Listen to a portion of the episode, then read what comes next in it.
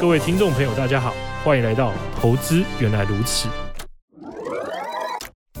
如果你觉得这又是个普通的理财节目，很抱歉让你失望了。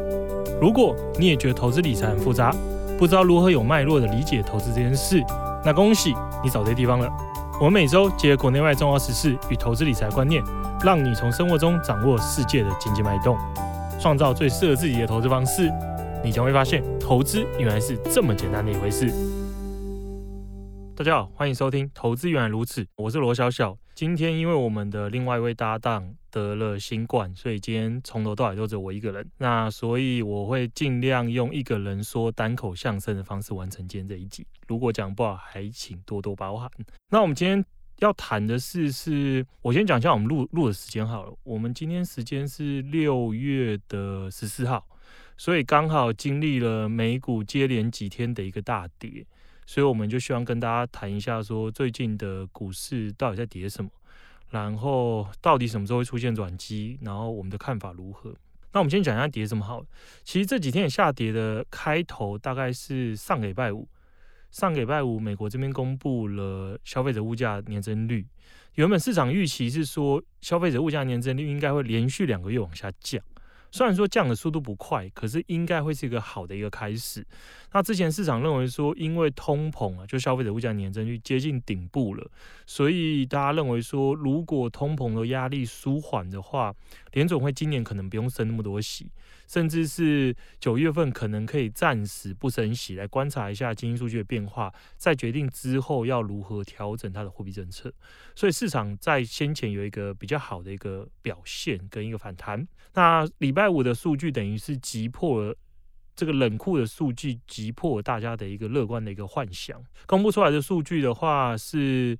比预期来的高，而且比前值还的高，所以大家重新回到一个恐慌模式之中，恐慌说原来通膨根本没有受到控制的迹象。那也因为通膨没有受到控制的迹象，所以大家都担心说联准会未来会升息的幅度会越来越激烈。那这一点我们也可以从市场预期的未来十八个月美国三个月公债殖率的预估值看到这个变化，这变化非常惊人。之前它一度降到了二点七 percent。等于说，市场认为说升息最终可能就升到二点七百分左右，那可是后来最新的数字，这数字已经来到了三点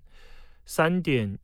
七个 percent 了，所以其实反映着其实市场的情绪变化非常大，从原本认为说升息幅度会往下降，变成升变成是不但不会往下降，还要大幅往上升高。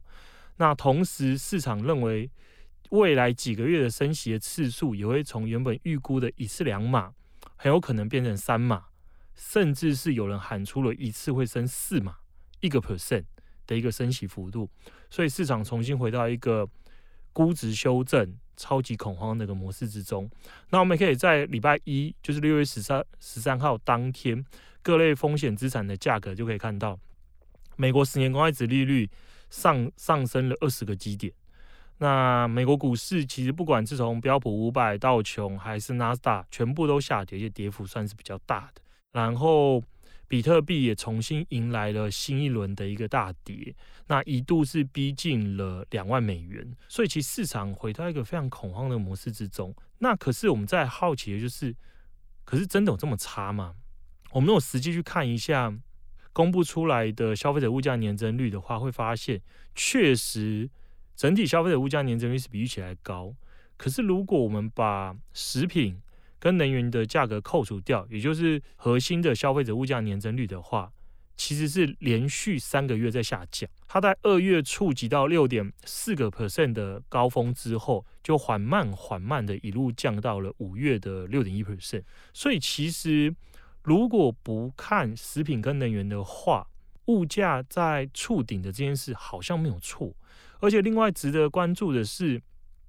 如果我们把扣除掉食品跟能源再拆成两个部分，一个是商品，一个是服务来看的话，商品这边的物价年增率也是持续往下降。虽然说数值应该是八个多 percent，那从之前的一个年增率大概十几个 percent，所以其实是大幅往下降下来了。虽然说绝对数值还是很高，可是它的趋势是明显往下，而且下降速度其实蛮快的。那另外值得关注的就是，不知道大家记不记得之前像是沃尔玛啊、Target 都陆陆续续发表比较不好的一个 guidance，就是对对未来的预估。那他们也提到说，因为之前认为说消费者消费消费者非常乐观嘛，那消费状况非常好。取得货物又非常困难，所以他们订了非常多的货，然后拥有了非常多库存。啊，可是目前看起来这些库存好像过多了，因为消费者消费行为在改变，像是一些居家会穿到的衣服啊，然后电视啊、耐耐久材啊，就是可以用用比较久这些商品的消费的力道没有先前预期的乐观，所以他们库存是大幅增加，所以因此他们面临着要把这些。库存比较多的商品降价的压力，那这点也反映在我们刚才提到的，扣除掉食品跟能源之后的商品的价格年增率。所以，如果沃尔玛跟 Target 的所言是对的，他们在未来的几个月真的也开始陆陆续续的调降价格的话，那我们在商品端扣除掉食品跟能源的商品端的价格的压力，我们觉得在未来几个月会持续变小。这个是好消息。那另外一个消息的话，则是服务端。服务端是一样是扣除掉能源的服务的物价年增率，虽然说绝对值是低于商品的，可它其实这几个月从一月以来，其实持续在往上升高。所以其实这边只是带带给大家比较担心的事情，因为服务端的价格上涨，大致就跟目前美国劳动市场非常紧绷，薪资年增率维持比较快，这件事是绑在一块。所以，我们如果要做个小小结的话，这一次公布出来的消费者物价年增率，令人比较失望，是来自于食品跟能源价格的狂飙。它、可是如果扣除掉这两个，商品端已经看到了物价压力下降的一个好消息，那服务端的话，则是看到了上升的迹象。那我们再下一步就是说，那股市到底什么时候会好转？到底什么时候会有比较好的消息？也因为。解铃还须系铃人嘛，所以其实要能成功舒缓股市的一个悲观情绪，那让股市重新回到比较好的一个上涨模式之中的话，需要就是通膨下降，通膨下降，然后让大家重新认知到利率政策的顶能能有一个比较好的一个预估，就不用再持续往上修正，甚至是可能是往下往下修正，这样市场情绪就会有所舒缓。那要如何达成这两件事？那最最重要的关键有两个，一个就是食品跟能源价格，因为刚才提到嘛，这一波物价上升的速度比预期来得快，关键就还是来自于食品跟能源价格的一个增速超乎预期。那食品能源价格为什么会这么的贵？主因还是来自于俄罗斯入侵乌克兰，因为乌克兰是非常大的一个农产品生产国，那俄罗斯是重要的能源生产国。所以这两个国家的一个战争，造成了能源跟食品价格的一个狂飙。所以下一个问题的关键就是，那战争什么时候能结束？如果战争能顺利结束的话，至少对于能源跟食品价格就会是一个好消息。那如果能源跟食品价格上涨的趋势结束了，甚至重新回到往下降的话，那对于美国通膨也是一个大好的消息。同时，对股市的大好消息。那所以战争就是一个关键。那以目前的最新的进展来看的话，俄罗斯跟乌克兰目前是处于一个僵持状态。俄罗斯从一开始的目标是攻占乌克兰全国，然后到后来基辅这边的进攻失败了，所以战略目标修正，修正成他目前是只要乌东的这两两个州，还有乌克兰的南部。就是等于说吃下东边跟南部，这个是他目前目标。那当然乌克兰并不愿意这件事嘛，所以乌克兰就希望把领土打回来。那目前最新的进展是，乌克兰在北边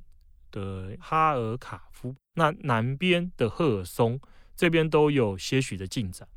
那离赫尔松已经只剩下三十公里的一个距离，所以其在北部跟南部的战线来讲，乌克兰是有好消息。那东边的部分的话，则是。俄罗斯倾尽军力的一个重重心呢、啊，这边交战的地点就是在北顿涅兹克这边。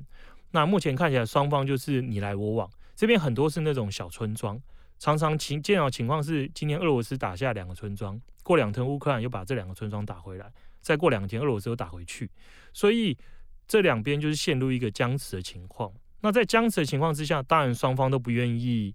退让太多嘛，因为对俄罗斯来讲，他释放消息是，如果你承认目前我占领的土地，就是乌克兰的东边这一块，还有乌克兰南边这一块，承认是我的领土，那同时解除对我的制裁，我可以考虑中战。那对乌克兰来讲就不是这么一回事嘛，我在北边跟南部这战反攻，那对我而言，我觉得我还有胜算可以。把俄罗斯军队进进一步往后推，我怎么可能愿意接受这个这个停战的一个一个结果？所以两边目前就还是在一个赛局的一个过程中，两边都不想退让嘛。那什么时候会有一个结果出来？我们认为说，一定是要一个比较显著的战局出来，就是一定要有个胜果啦。不论是俄罗斯取得了决定性的战胜，或者是乌克兰这边有一个决定性的战果出来，只要有一个有。那战争终止到停战、中战，就比较有可能会几率出现。那这件事比较什么时候可能会发生呢？我们认为说，以目前两边的一个对峙的一个情况，最快也要在七八月。诶，这是比较乐观的情况。等于说，最乐观、最乐观的情况之下，七八月乌克兰有可能取得比较多来自于英国跟美国还有法国这边的重装备武器。然后顺利的反攻，取得大部分的国土回来。那如果这件事成真的话，那两边就有可能终止战争。哦，我们刚才也提了，这个是最乐观的情况。所以说，如果期望乌克兰这边战争结束的好消息来推升股市的话，可能还要等到七八月才有可能有这消息。那另外一个比较可以期待的消息，则是美国的劳动市场，因为我们刚才提到。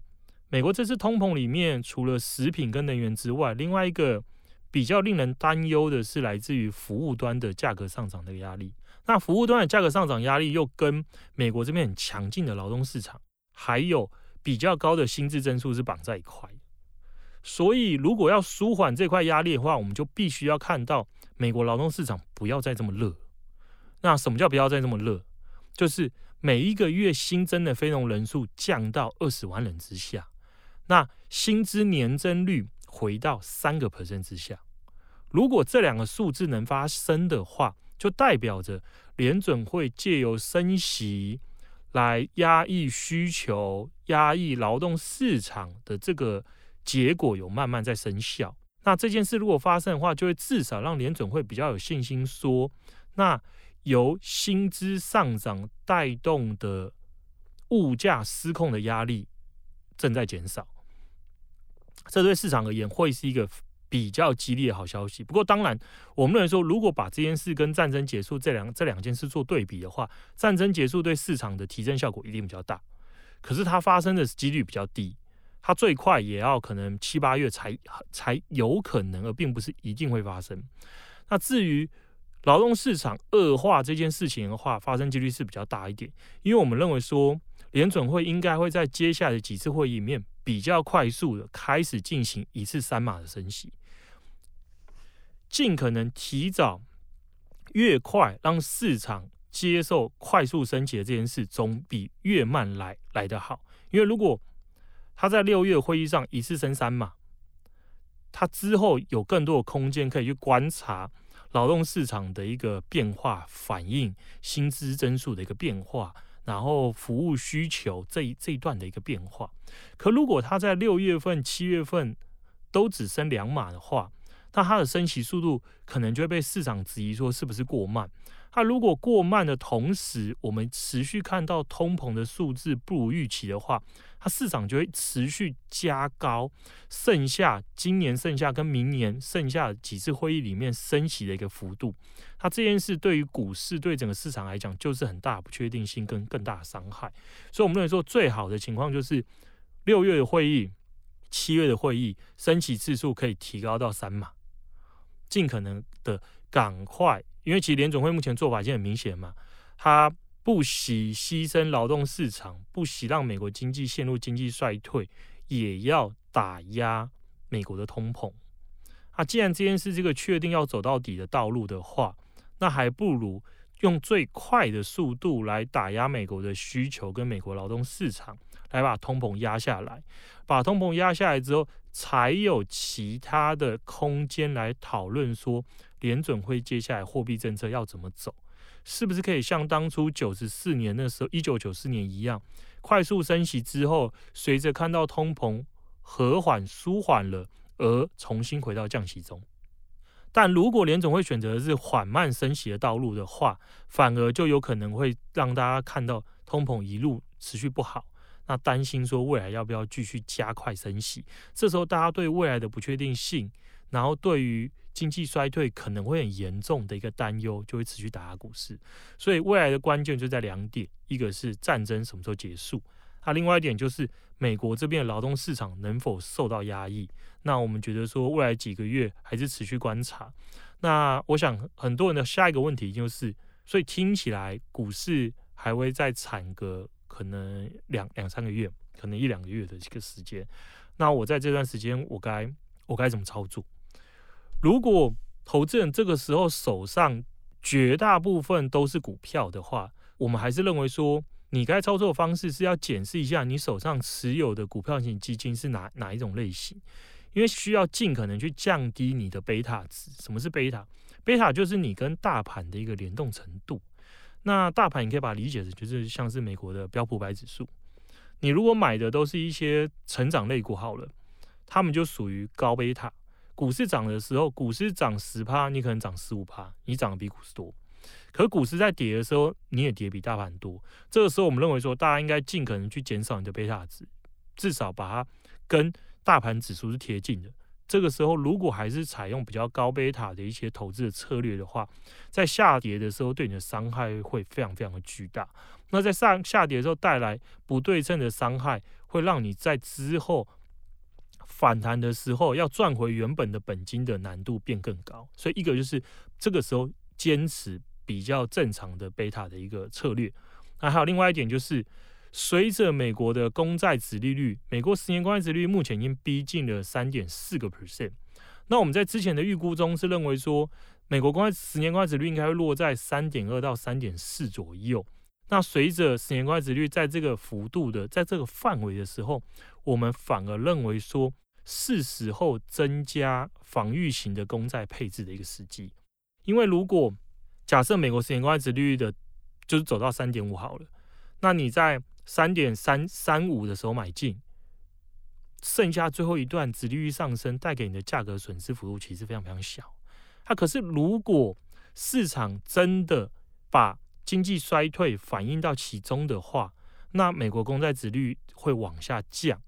那这个时候。你的美美国公债殖率往下降，带来的价公债价格的上涨，就可以去抵消部分股市的一个下跌的一个损失。所以，我们认为说，现在可以考虑的策略就是降低贝塔，然后分批增加一些防御型公债配置的一个比重。那你如果原本的持有的股票型基金都就都是贴近美国的一个大盘股市的一个大盘，贝塔就是趋近于一的话，这个时候我们认为说。其实不应该在这个时候大举把它卖掉，因为其实标普五百已经跌到了三七五零，那离大部分市场认为的底部已经没剩上多少距离。市场普遍的主流的预期啊，大概就是三千三呐到三千五这一段，这个范围应该就是股市的非常底部。以三千六百点为例哈，如果跌到三千六百点，那按照目前市场的对于二零二三年的一个 EPS 预估。它的 forward 的本益比就只有十五倍，十五倍，是非常惊人的一个数字。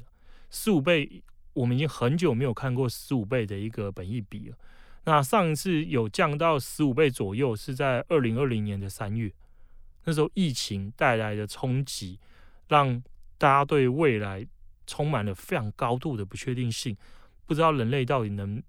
怎么能度过这么严重的一个疫情，还有封城。还有一个经济行为的停滞，所以造成股市的本益比大幅往下降，降到不足十五倍嘛。所以我们认为说，如果同样用十五倍去做推估的话，三千六百点就是一个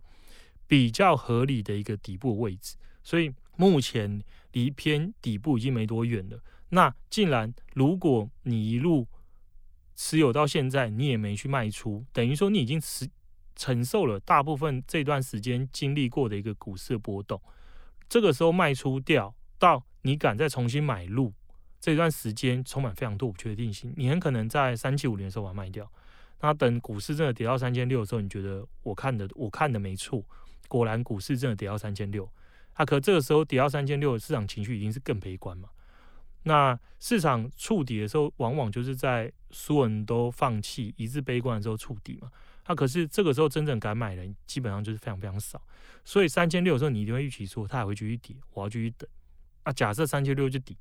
它又开始反弹回三千六百五、三千七，你会觉得这一定是假的嘛？这是死猫跳嘛？假的反弹嘛？之后还会再往下往下跌。它如果回涨到三千八、三千九、四千，等于说你少掉了最下面的很大一部分的一个反弹。所以我们认为说，如果到现在的投资人还不如就是持续持有。那当然你可以把其中的可能十个 percent 到二十个 percent 转换成我们刚才提到的偏美国公债的一些。优质防御类的债券型基金来分散一些风险，绝对不建议在现在这个时间点把你手上的所有的基金全部一口气全部卖光光，因为我觉得这个时候是很这个是人性的一个考验。这时候你一定会想把它全部卖掉，然后就当眼不见为净，就不用每天再看到很痛苦的一个下跌。可这时候做这件事的时候，往往就是在卖在最接近最不好的一个时间点。那等你敢重新再买回来的时候，往往又是股市重新反弹一大段，